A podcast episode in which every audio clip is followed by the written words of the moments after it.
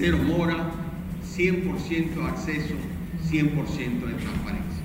En Día del Poder Judicial, presidente de la Suprema Corte llama a trabajar unidos para fomentar la confianza y el respeto. Procuradora Miriam Germán llama a actores del sistema de justicia reflexionar sobre su ejercicio profesional. ¿Cómo se elimina la mora judicial? Mora judicial de los principales desafíos que enfrenta el sistema de justicia. Terminar esa vergüenza nacional. Casi 16.000 reclusos se encuentran sin juicio ni condena. Es la vía más expedita para hacerlo. Consultor jurídico Antoliano Peralta asegura que debate sobre fideicomiso público es más político que técnico. La Pirulín es perseguida por la policía tras agresión de menor en el ensanche Quisqueya. Menor es asistida por autoridades. Muere arquitecto Bienvenido Pantaleón de imagen de nuestra historia.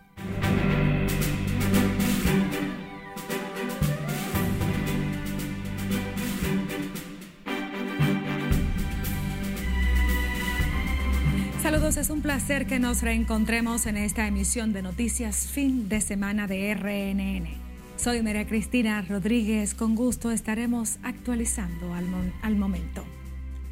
El Poder Judicial celebró su día este sábado con la necesidad de resolver entre todos los sectores desafíos que enfrenta el sistema, entre ellos la mora judicial.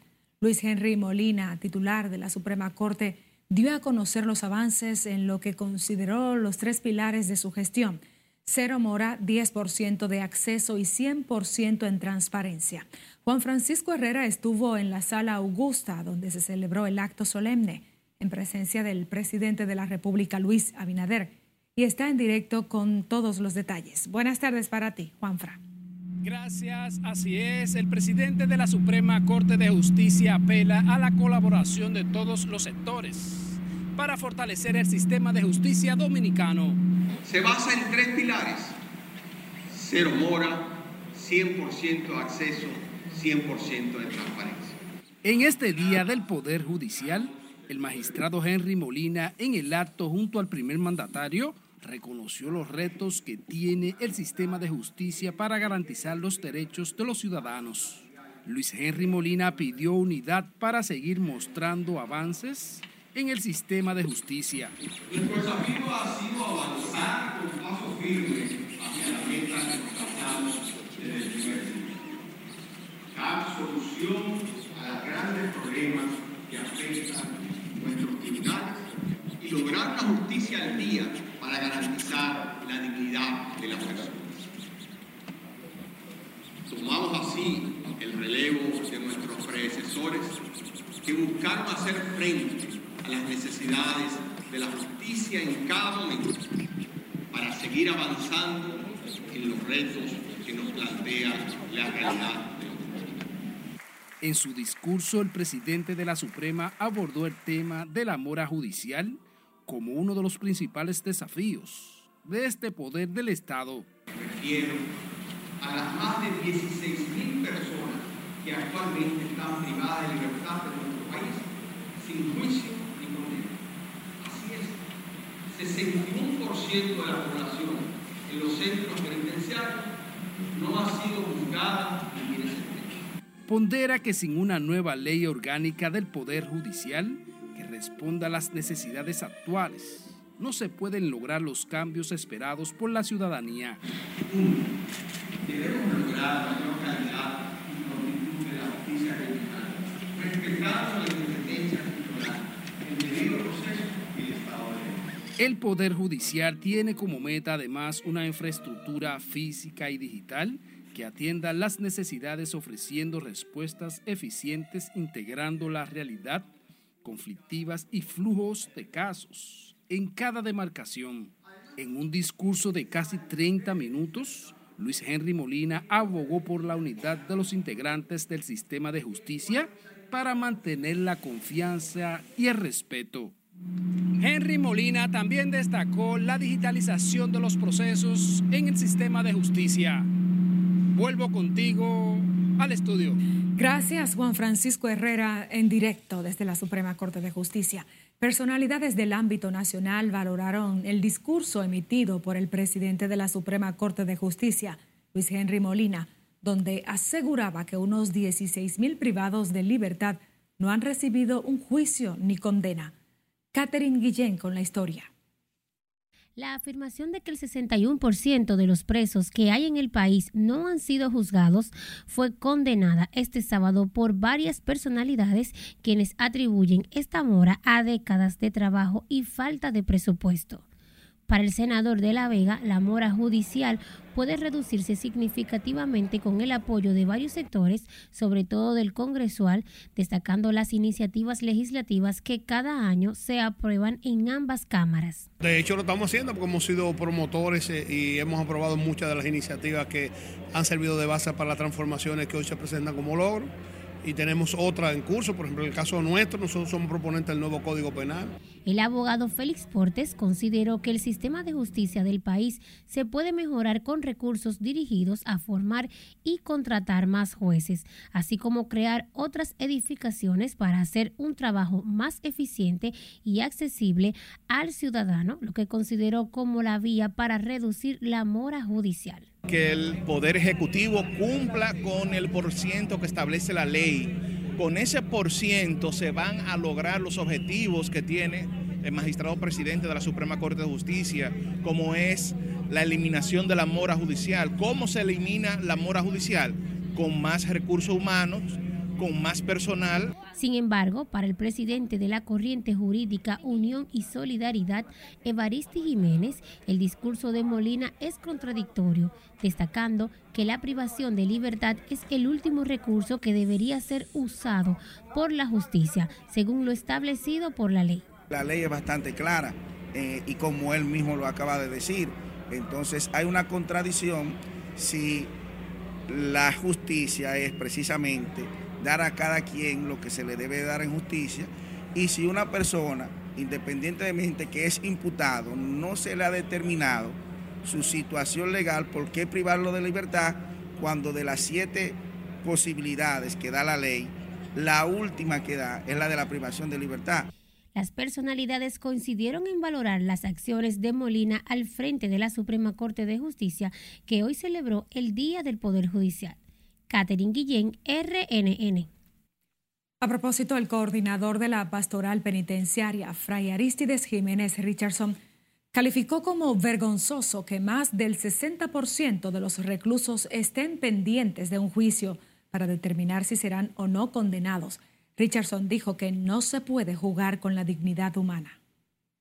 Avanzar también en la dignidad humana, en el desarrollo integral de la dignidad humana y creo que este año 2023 tiene que ser un año de unificación de voluntades, de unificación de esfuerzos para nosotros realmente dar el paso de terminar esa vergüenza nacional que es un 60% de presos preventivos. Fray Aristides asegura que ya es momento de fortalecer el sistema de justicia dominicano para que garantice los derechos de los ciudadanos sin importar el estatus social. El obispo misionero de Santo Domingo, Monseñor Cecilio Raúl Versosa Martínez, llamó a los magistrados y jueces a seguir el ejemplo de Jesús de no negociar nunca la verdad. Al ofrecer la homilía como parte de la celebración del Día del Poder Judicial, el obispo dijo que es responsabilidad del Poder Judicial impedir que los tiranos y delincuentes no se apoderen de las víctimas y que los bienes estén repartidos de manera equitativa. Por eso el Papa nos ha venido recordando una y otra vez lo esencial, lo que nunca debemos olvidar en la práctica de nuestro servicio judicial. El día 4 de julio del año 2019, el Papa Francisco nos pidió no negociar nunca con la verdad. El pontífice nos recordó que de los magistrados y jueces dependen muchas de las decisiones que influyen en los derechos y bienes de las personas. En la Eucaristía estuvieron presentes el magistrado Luis Henry Molina Peña, presidente de la Suprema Corte de Justicia, así como jueces del Pleno y otras personalidades, quienes asistieron como parte de los actos protocolares del Día del Poder Judicial, que culminaron con una ofrenda floral en el altar de la patria. A propósito, la Procuradora General Miriam Germán Brito abogó este sábado porque jueces, fiscales y cada uno de los actores del sistema de justicia de República Dominicana hagan una reflexión interior sobre su ejercicio profesional para identificar los retos que deben superar en beneficio de toda la sociedad. Las palabras de la magistrada fueron leídas por el procurador adjunto Andrés M. Chalas Velázquez en el altar de la patria, en el acto en el que el Ministerio Público depositó una ofrenda floral para rendir homenaje a los padres fundadores de la nación dominicana. En sus palabras, la magistrada Germán Brito agradeció el voto de confianza depositado por la población en la gestión del Ministerio Público que encabeza. En tanto, el ex coordinador de participación ciudadana, Francisco Álvarez, destacó la importancia de seguir combatiendo la corrupción administrativa con un sistema sólido de justicia. Pancho Álvarez dijo que aunque se han dado golpes contundentes a quienes incurren en actos de corrupción, no se debe bajar la guardia. Quiere ver que esa agilidad y esa eficiencia en los casos de corrupción se traduzca en sentencias. No, lo importante no es tanto la medida de, de coerción que se puedan dictar al inicio, sino que cada caso pase por un juicio de fondo luego de pasar por la audiencia preliminar y hay una sentencia, respetando el debido proceso, pero tomando en cuenta que la sociedad está muy pendiente de lo que está ocurriendo en la República Dominicana. Francisco Álvarez dijo además que está pendiente de que organismos internacionales evalúen cómo andan los niveles de corrupción en República Dominicana. El presidente del Colegio de Abogados de República Dominicana, Miguel Surún Hernández, aseguró que sin el presupuesto adecuado no se puede avanzar en el sistema de justicia como lo demanda la población. Surún lamentó que no se haya destinado la asignación presupuestaria que por años vienen reclamando los actores del sistema que ve con buenos ojos el llamado a que todos los sectores del sector justicia trabajen de manera coordinada para reducir la mora judicial y reducir el escandaloso nivel de presos preventivos, lo cual en parte ha sido generado por la violación flagrante de eh, la asignación de los fondos que requiere tanto el Poder Judicial como el Ministerio Público, que actualmente el Congreso de manera inconstitucional solamente le asigna el 33%. El presidente del Colegio de Abogados, Miguel Surún Hernández, criticó además que no se haya terminado los trabajos de construcción del nuevo Palacio de Justicia de Santo Domingo Este, lo que demora los casos judiciales de esa zona. Nos vamos a comerciales, pero al volver, ¿dónde fueron detectados nuevos casos de cólera en República Dominicana? Y la prohibición del Intrant para los motores la conocerá al volver. Siga con Noticias RNN, emisión fin de semana.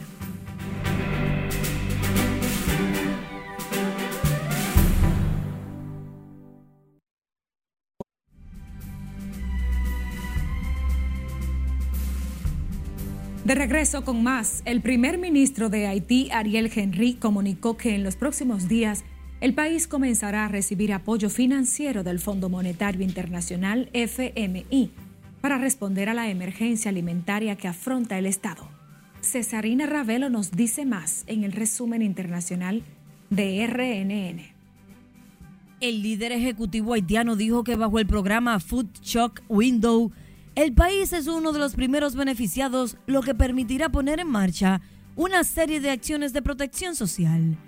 En ese sentido, el programa del FMI otorga durante el periodo de un año apoyo financiero a aquellos países que vivan bajo emergencia alimentaria debido al aumento en su factura de importaciones de alimentos o una crisis en sus exportaciones de cereales, situación agravada en el último año por la invasión rusa en Ucrania.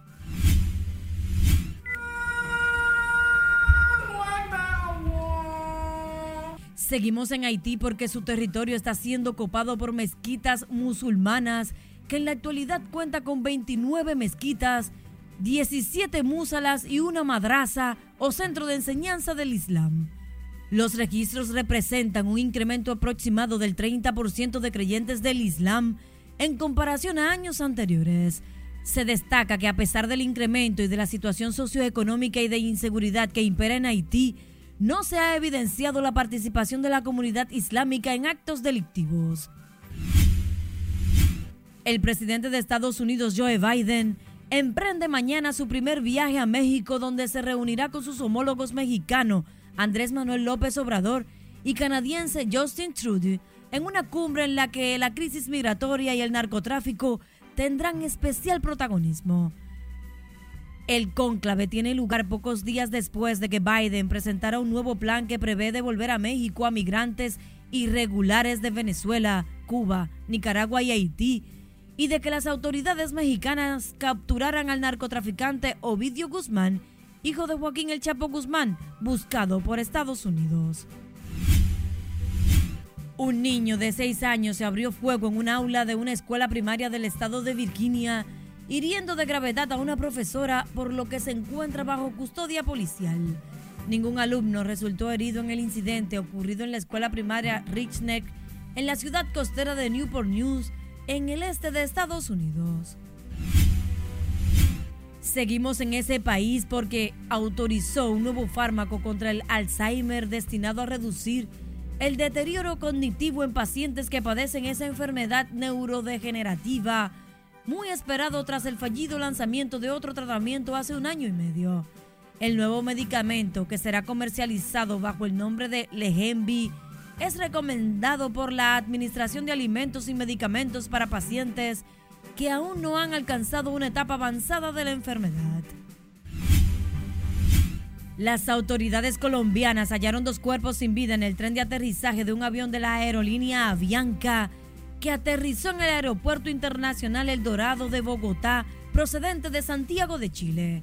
Los dos cadáveres fueron encontrados en una inspección de mantenimiento a la aeronave que hizo el vuelo AB-116 que llegó a la capital colombiana mientras que la compañía señala que los cuerpos son de dos personas que volaron de forma irregular o polizones en el tren de aterrizaje de la aeronave que atendió el vuelo. Millones de ucranianos celebran la Navidad con su iglesia ortodoxa autónoma, mientras continúan los combates en el frente en medio de advertencias de que las temperaturas bajo cero pueden provocar cortes de energía de emergencia más frecuentes. Aunque muchos ucranianos decidieron celebrar la Navidad el 25 de diciembre por primera vez este año, para subrayar la unidad con la mayor parte del mundo cristiano, un gran número mantiene la tradicional celebración el día 7 de enero. En las internacionales, Cesarina Ravelo, RNN. En el plano local, la Policía Nacional identificó este sábado a la mujer que agredió a una menor de edad, estrellándola contra una pared durante un incidente ocurrido la tarde de este viernes en el ensanche Quisqueya. La institución del orden activó la búsqueda de la mujer nombrada La Pirulín con el fin de ponerla a disposición de la justicia por la agresión a la menor, quien recibe asistencia de las autoridades. Agentes ubicaron a la menor agredida, cuyo nombre se hace reserva en la casa de sus padres, ubicada en el sector Los Praditos, a quien, o a quien trasladó primero a la dotación policial y luego al Departamento de la Niñez, Adolescencia, Familia de la Fiscalía del Distrito Nacional para que formalicen la denuncia en contra de la agresora. Falleció este sábado el arquitecto e historiador Bienvenido Pantaleón, conocido por su famoso muro Imágenes de nuestra historia. Pantaleón fue dirigente político, diseñador de interiores, educador universitario y expresidente de la Sociedad de Arquitectos de República Dominicana. Imágenes de nuestra historia presentaba retratos del pasado, monumentos, calles y otros lugares del país, fomentando así la memoria histórica nacional. El fallecido será expuesto en la funeraria Jardín Memorial a partir de las 7 de la noche de este sábado. y los restos del padre del alcalde del municipio Santo Domingo Norte, Carlos Guzmán, Leoncio Antonio Guzmán, fueron sepultados este sábado en el cementerio Jardín Memorial. El alcalde, Carlos Guzmán, lamentó la partida de su padre y agradeció la enseñanza, el cuidado y la protección que le dio en vida. Don Leoncio venía padeciendo de varias condiciones de salud. Al cementerio Jardín Memorial acudieron familiares y amigos del alcalde Carlos Guzmán para darle el último adiós y cristiana sepultura a los restos de su progenitor.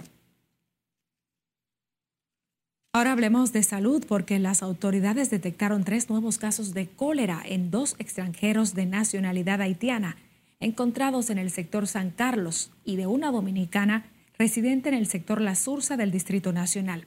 Los positivos a la enfermedad en San Carlos son una anciana de 93 años y un niño de 4, mientras que la afectada de La Sursa tiene 55 años.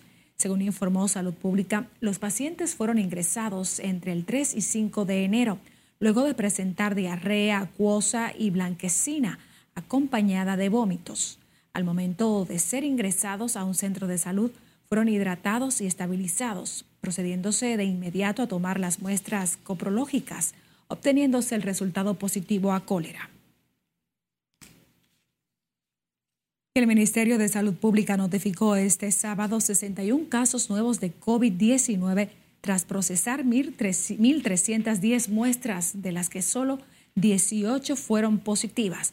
El boletín 1024 indica que la positividad diaria se sitúa en 7.47% y que hay 341 casos activos. En cuanto a los internamientos, se evidencia una reducción, pues solo 17 pacientes siguen en camas COVID y 4 en estado delicado, en unidades de cuidados intensivos.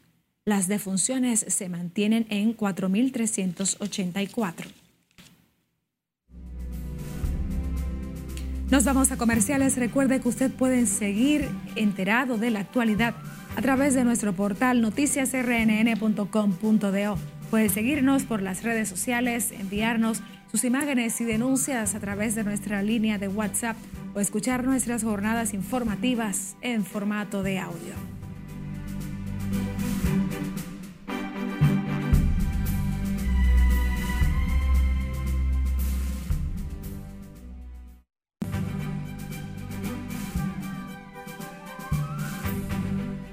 Continuamos con más noticias RNN. El consultor jurídico del Poder Ejecutivo, Antoliano Peralta, defendió el fideicomiso público, lo que considera beneficioso para el desarrollo de las comunidades humildes de la población. Ante los debates que ha generado el proyecto aprobado en segunda lectura por el Senado de la República, el consultor jurídico del Poder Ejecutivo, Antoliano Peralta, consideró que algunos sectores no quieren la aprobación de la pieza para no darles los méritos al gobierno de turno de las soluciones que se pueden materializar. Es que, es que la única salvación de, por el momento de, esa zona del sur es el desarrollo de Pedernales y el, y el sistema de fideicomiso público es la vía más expedita para hacerlo. Entonces, yo me imagino que la gente de Pedernales y del sur en general están muy preocupados por la posibilidad de que prosperen esas objeciones. El gobierno recientemente detalló los argumentos que justifican aprobación del proyecto de ley que regula los fideicomisos públicos, luego de las críticas de algunos sectores.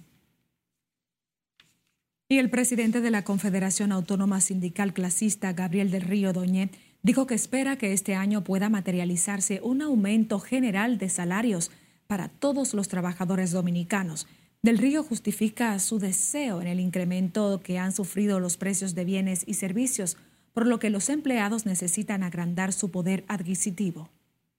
La inflación no ha arropado a todos y a todas y en ese sentido hay que seguir trabajando para ver cómo esta inflación que viene de afuera, una inflación que no es necesariamente dominicana, la aplicamos en República Dominicana, nos está afectando al país y esperamos que realmente haya posibilidades de aumentar los salarios. Estamos convocando ya para, para el martes el Comité Nacional de Salario para buscar solución a mejorar los salarios para tener más poder adquisitivo, porque el problema es el poder adquisitivo.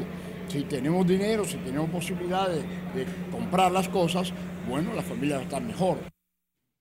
El presidente de la CASC dijo que a partir del martes el Comité Nacional de Salarios empezará a reunirse para llegar a un acuerdo favorable para los trabajadores y empleadores.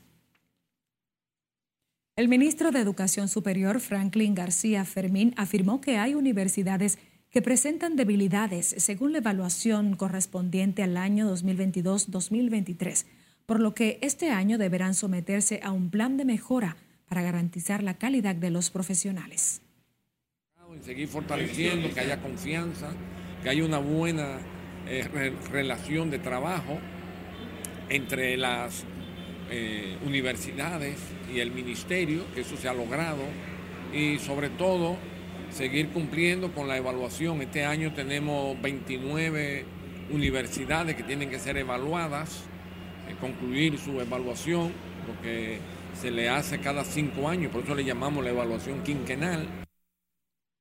Dijo que el MESID está enfocado en apoyar proyectos de ciencia y tecnología con una inversión económica de más de 660 millones de pesos.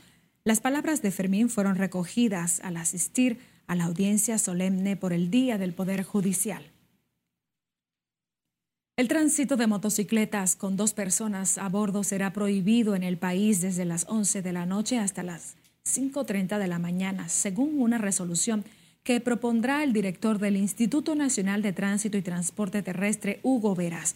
Veras explicó que el pasado mes de noviembre realizaron una reunión con las asociaciones de motoconchistas y los importadores de motocicletas en colaboración con el ministro Jesús Vázquez de Interior y Policía quien también está promoviendo la iniciativa para consensuar la medida, mientras explicaba que la resolución en una primera etapa solo abarcaría la provincia de Santo Domingo y el Distrito Nacional. El titular del Intran reconoció el trabajo del ministro Vázquez para lograr esta iniciativa. Nosotros despedimos esta jornada informativa de fin de semana de RNN. María Cristina Rodríguez estuvo informándoles junto al equipo técnico y de producción. Deseamos feliz resto de este sábado.